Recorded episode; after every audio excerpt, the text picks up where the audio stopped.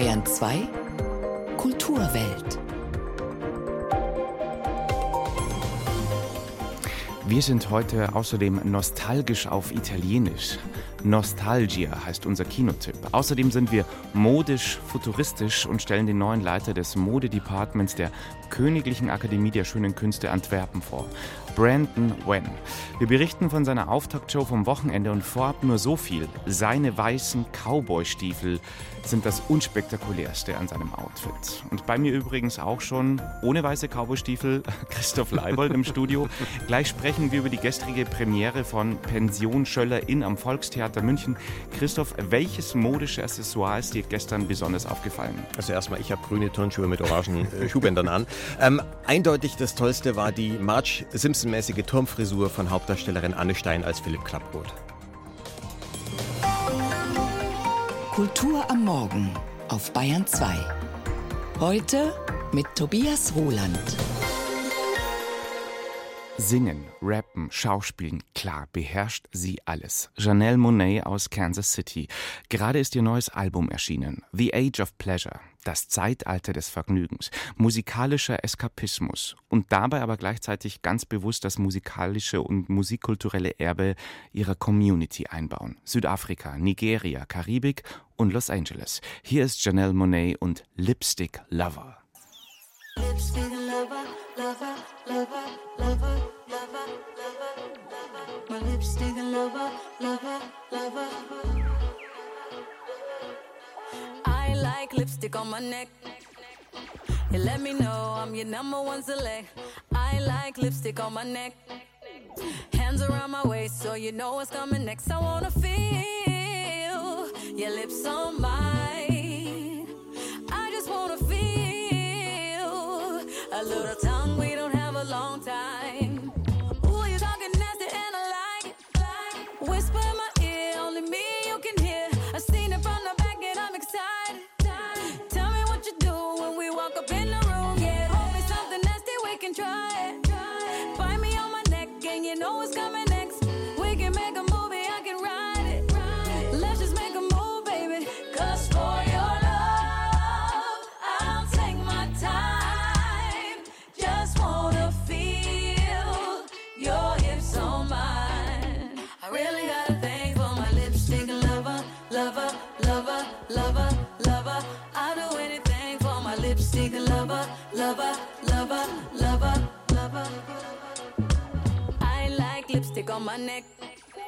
Leave a sticky icky in a place I won't forget. I like lipstick on my neck. Baby, I'm obsessed. Give me undressed. I wanna feel your lips on mine.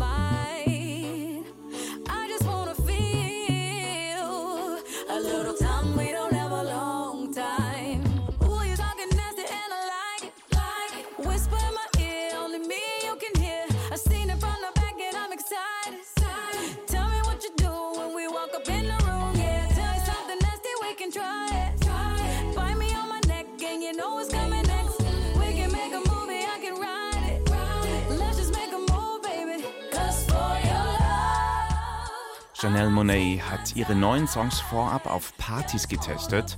Motto: Wenn die Songs auf der Party nicht funktionieren, dann kommen sie nicht mit aufs Album. Dieser Song hat den Partytest zu Recht bestanden. Lipstick Lover mit dem lässigen Reggae-Touch.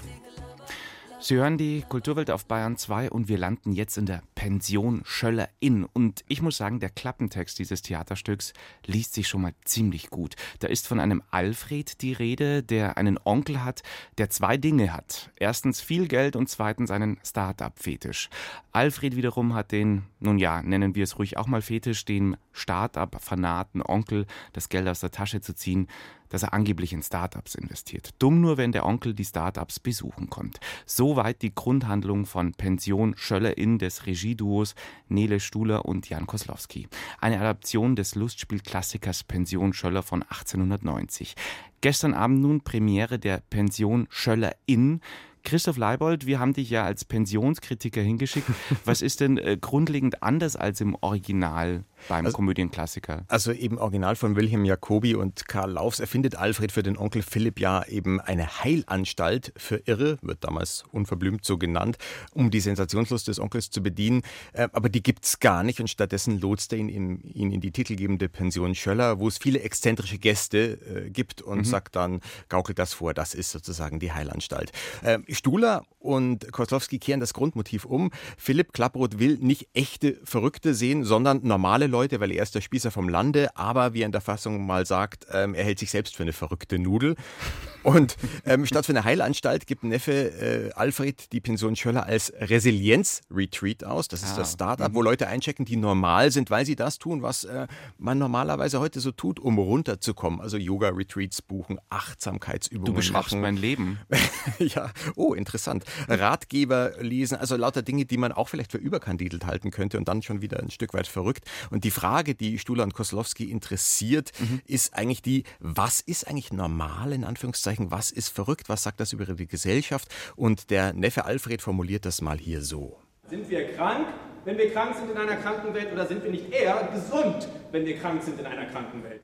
Also es geht nicht um Satire auf Wellness oder sowas, sondern um diesen Selbstoptimierungswahn, dieses Rumdoktern am Selbst, wo man vielleicht dann aber auch versieht, äh, übersieht, dass man vielleicht an der Gesellschaft was ändern müsste und die behandlungs äh, dringend behandelt werden müsste. Mhm. So wie du das beschreibst, klingt das ja nach einem sehr bunten, vielleicht so ja, ich benutze jetzt mal das Wort grellen Abend. Ist das so? Ja, es ist in der Tat rasant und ein Abend, der sich um Rasanz äh, bemüht. Das Ganze heißt, ähm, ja, Pension Schöller in, ähm, weil eigentlich, da geht es gar nicht so sehr um Gendern, sondern es geht darum, dass äh, da Wortwitze gemacht werden. Ein Inn ist ja auch ein Hotel, ja, äh, und äh, hier werden ganz viele Karlauer irgendwie gerissen. Also die machen Pontius Pilates und wenn jemand Durchfall in den Dünen hat, dann hat er Dünschiss.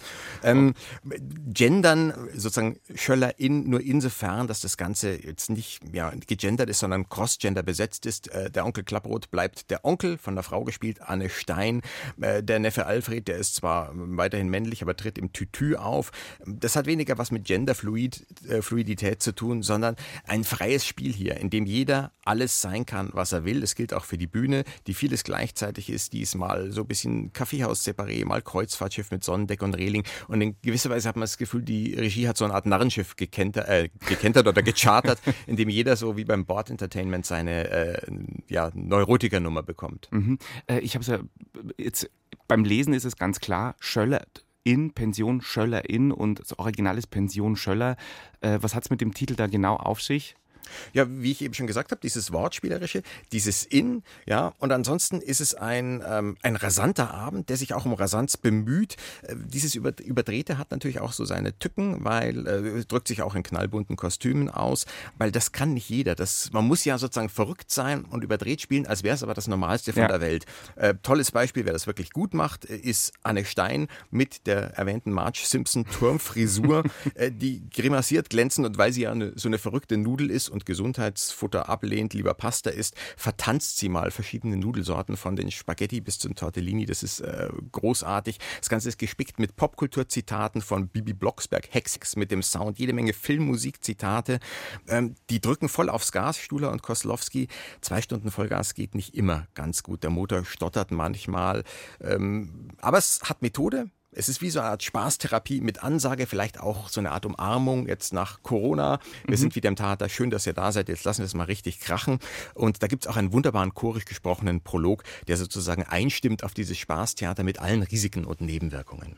Was in den nächsten viereinhalb Stunden passiert, ist etwas sehr Ernstes. Wir arbeiten mit starken Emotionen.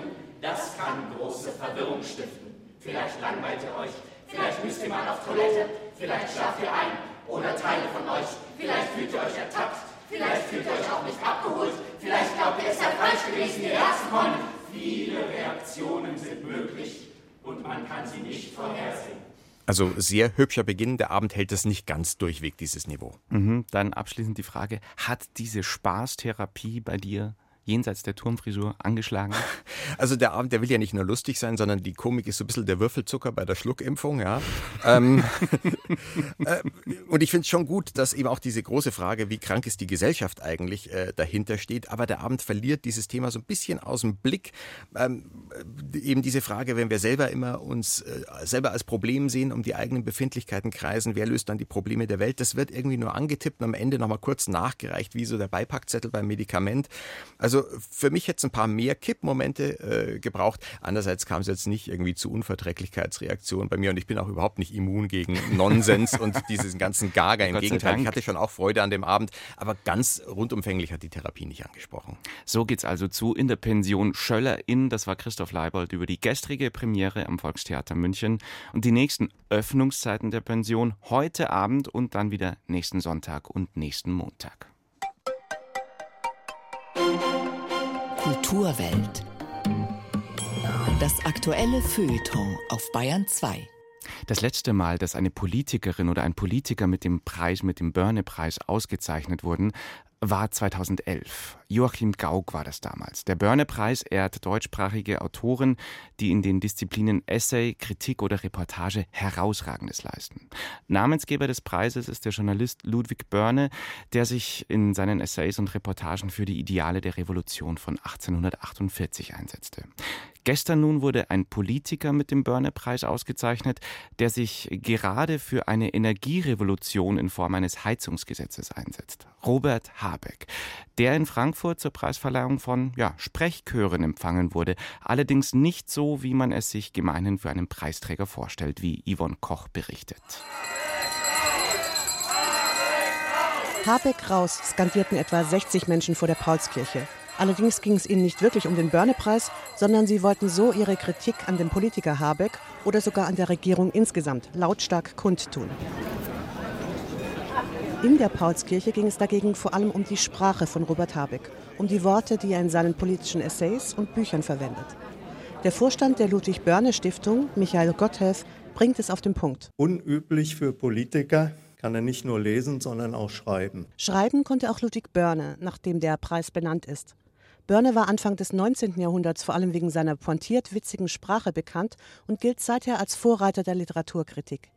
Während der Preisverleihung wurden deshalb auch immer wieder die sprachlichen Parallelen von Börne und Habeck betont. Allerdings warnt der frisch gewählte Oberbürgermeister von Frankfurt, Marc Josef, auch, dass manche Reden Börnes heutzutage vielleicht doch nicht mehr ganz so geeignet seien. Politikerin, Politiker kann seinen Gegner nicht wie Börne als, nur mal ein paar Worte auszuwählen, Halunken, Hundsföte, Hofhunde, Hasenfüße beschimpfen. Das macht Robert Habeck tatsächlich auch nicht.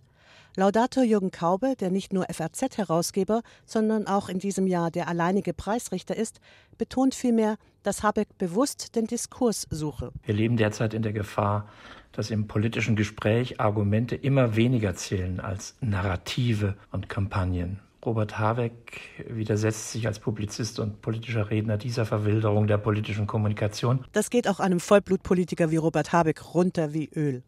Allerdings gibt er zu bedenken, dass es einen Unterschied zwischen einem Literaturkritiker wie Börne und dem Alltag eines Politikers gibt. Wenn man gewählt werden will und wiedergewählt, ist man stets verleitet, nicht zu handeln. Denn man könnte ja jemanden verärgern. Wie hält man also, wenn man die Dinge ins Lot bringen will, Balance, wenn man selbst auch Gewicht ist? Eine Frage, die er sich oft selbst stelle, betont Habeck. Und vielleicht auch als Anspielung auf die Demonstranten vor der Paulskirche meint er dann, Der Börne-Preis mahnt, den mitunter erbitterten demokratischen Streit als Voraussetzung für das Entstehen einer neuen Verbindung, einer neuen Balance zu erkennen. Kritik nicht als Beleidigung zu begreifen, sondern als Ausdruck demokratischer Anerkennung und Voraussetzung einer neuen Verständigung. Insgesamt sei der Diskurs enorm wichtig für eine Gesellschaft, sagt Habeck. Wir streiten, solange wir uns noch zuhören können. Schlimm wäre es, wenn wir aufhörten zu reden. Großer Applaus im Publikum. Und dann stellt sich Robert Habeck in einer kleinen Podiumsdiskussion noch einigen Fragen. Unter anderem diese. Wie hat denn das Amt den Menschen und den Politiker Robert Habeck verändert? Und der Bundeswirtschaftsminister antwortet spontan und mit einem kleinen Lächeln im Mundwinkel. Die höchste Verantwortung hat man halt im Amt. Und insofern würde ich behaupten, es hat mich gar nicht verändert, außer dass sich manchmal ein Jahr wie sieben anfühlt. Aber das, was ich politisch machen wollte, mache ich jetzt. Und deswegen hat es mich nicht verändert, sondern erfüllt. Der Börne-Preis für Robert Habeck. Eindrücke waren das von der gestrigen Preisverleihung in der Frankfurter Paulskirche. Ja, darauf ein Gläschen Champagner oder auch zwei. Champagne Shit. Hier ist wieder Chanel Monet.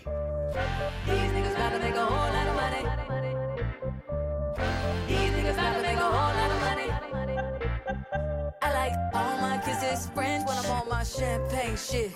Everybody turn around taking them pics, cause I'm on my champagne shit. And I'm throwing them tips on my champagne shit. And she throwing them hips, cause I'm on my champagne shit. Now shake it all up.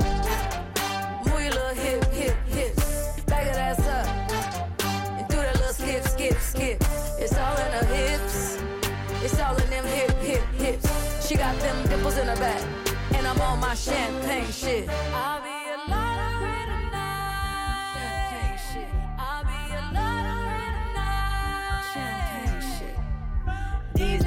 Make a whole lot of money. These niggas about to make a whole lot of money. Don't ask me shit about work, cause I'm on my champagne shit. I'm talking high heels and no shirt, cause I'm on my champagne shit. I used to pray about taking vacations, remember them bills we split. Now I'm here with Bueno and we busting bottles like we won a championship. Yeah, I like all my kisses French when I'm on my champagne shit. Everybody turn around taking them pics cause I'm on my champagne shit. And I'm throwing them tips on my champagne shit. And she throwing them hips cause I'm on my champagne shit. Now shake it all up.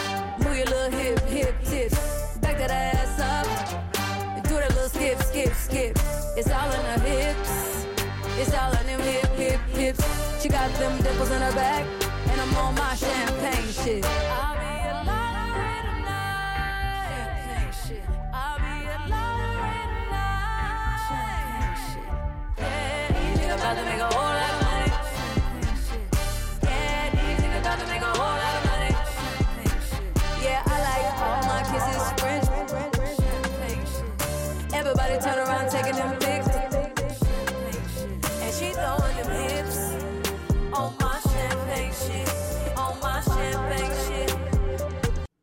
Dann reißt der Song wirklich so ab. Das gehört, so hat sie sich so ausgedacht. Chanel Monet begleitet uns durch diese Bahn 2 Kulturwelt. The Age of Pleasure, das Zeitalter des Vergnügens. Und sichtlich großes Vergnügen hatte die Sängerin und Schauspielerin Monet auch Anfang Mai, als sie bei der Met Gala in New York mit ihrem Outfit auf dem roten Teppich für ein Dauerblitzlichtgewitter sorgte. Was mit einem kegelförmigen Reifrockkostüm begann, endete in einer kleinen Striptease-Performance, bis die 37-Jährige ihren ja transparenten Reifrock wie so ein Riesenei über ihren Kopf nach oben stülpte. Dem Modedesigner und Performance-Künstler Brandon Wen dürfte sowas gefallen. Vor allem dieser konventionelle Formen der Mode sprengende Ansatz ist es, für den der US-Amerikaner steht. Seit vergangenem Herbst leitet Wen die Modeabteilung an der Königlichen Akademie der Künste in Antwerpen. Am Wochenende nun für ihn dort die erste Bewährungsprobe in Form einer großen Modenschau. Christine Hamel war dabei und außer ihrem modischen BR-Aufnahmegerätsköfferchen hatte sie die Frage im Gepäck, Herr Wen, wie sieht die Mode der Zukunft aus? Es ist ein Fließen, Wogen und Wippen. Alles legt sich in tausend Falten, fächert sich auf, franzt aus, bauscht sich auf, schweift aus zu großen Volants. Rüschen, Puffer, Glocken. Alles ist ein Spiel mit Volumen und Stoffen. Es ist, als ob Barock und Manierismus in die Avantgarde, in Oskar Schlemmers triadisches Ballett gefahren wären. Kein Trend mehr, keine Kollektion, kein Gender. Jedes Model eine eigene Welt und Ansage. Viele bewegen sich als eine Art Raumplastik über den Laufsteg in Antwerpen mit kunstvollem Kopfschmuck oder Gesichtsabdeckungen sowie Polsterungen an Stellen, die andere mindestens unvorteilhaft fänden. Ein Parcours exzentrischer Singularitäten. Alle Opulenz und Extravaganz rebellieren gegen edle Einfalt und stille Größe der Klassiker, wie wir sie aus dem Alltag kennen. Mode, sagt der US-amerikanische Designer Brandon Venn, muss wieder mutig und eigensinnig werden. The future actually is more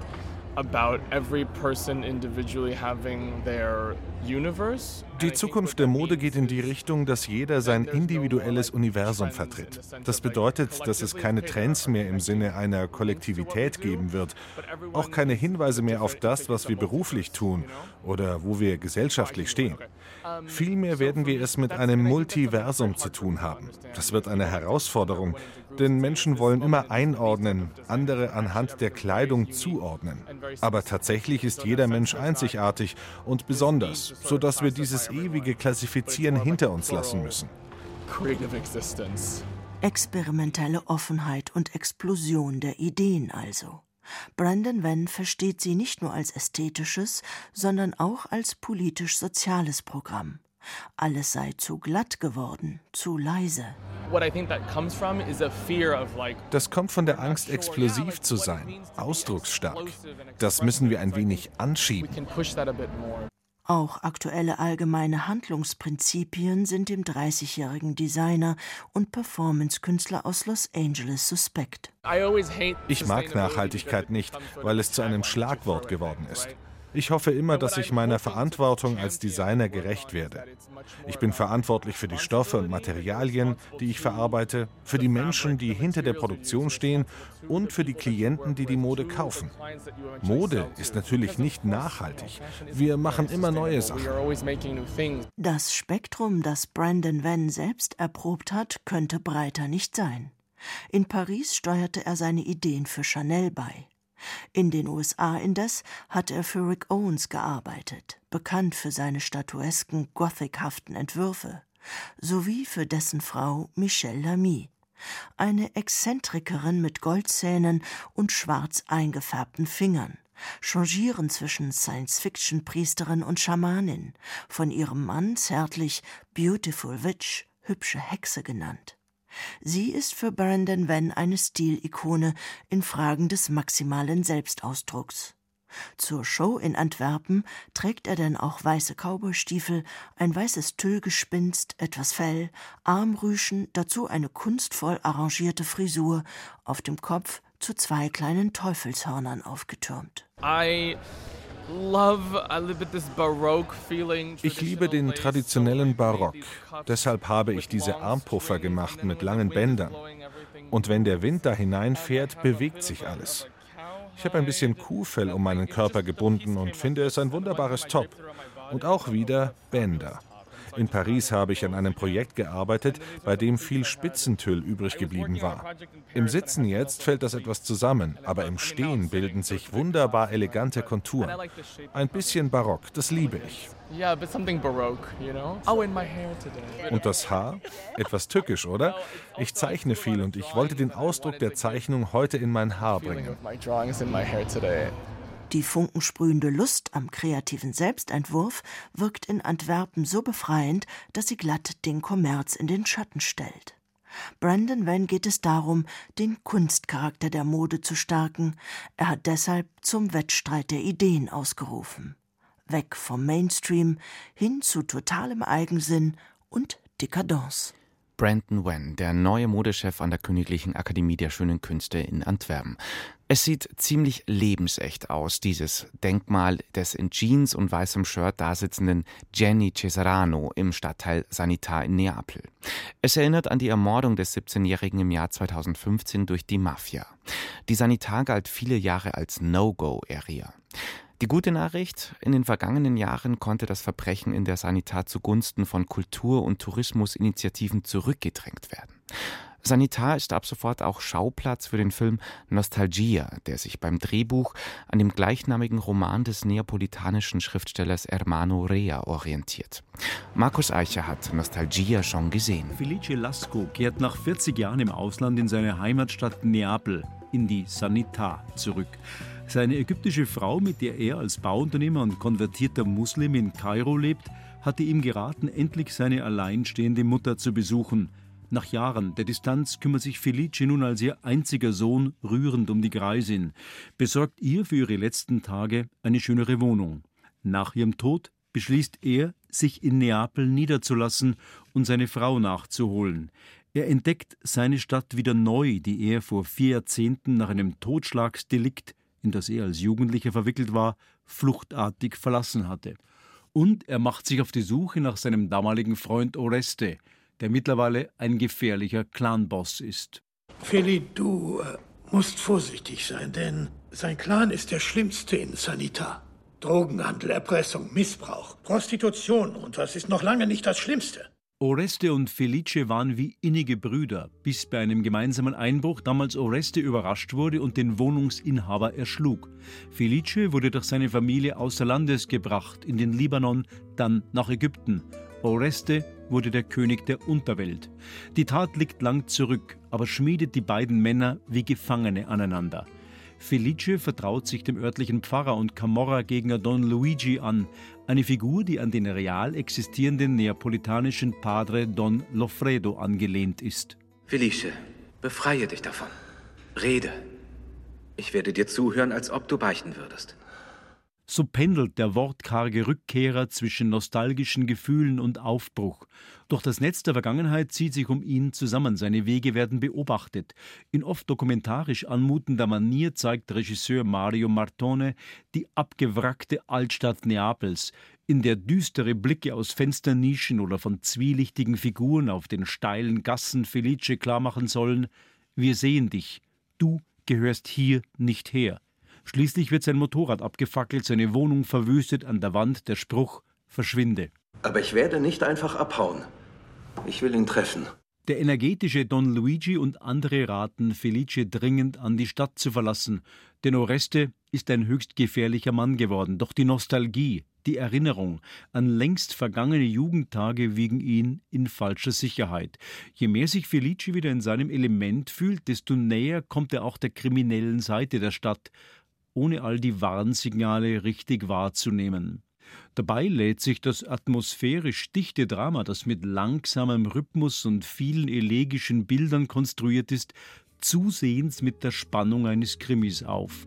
Wenn möglich unbedingt in Originalfassung ansehen, denn viel zur Authentizität tragen die guten Darsteller bei, die allesamt ihre Dialoge im neapolitanischen Dialekt sprechen.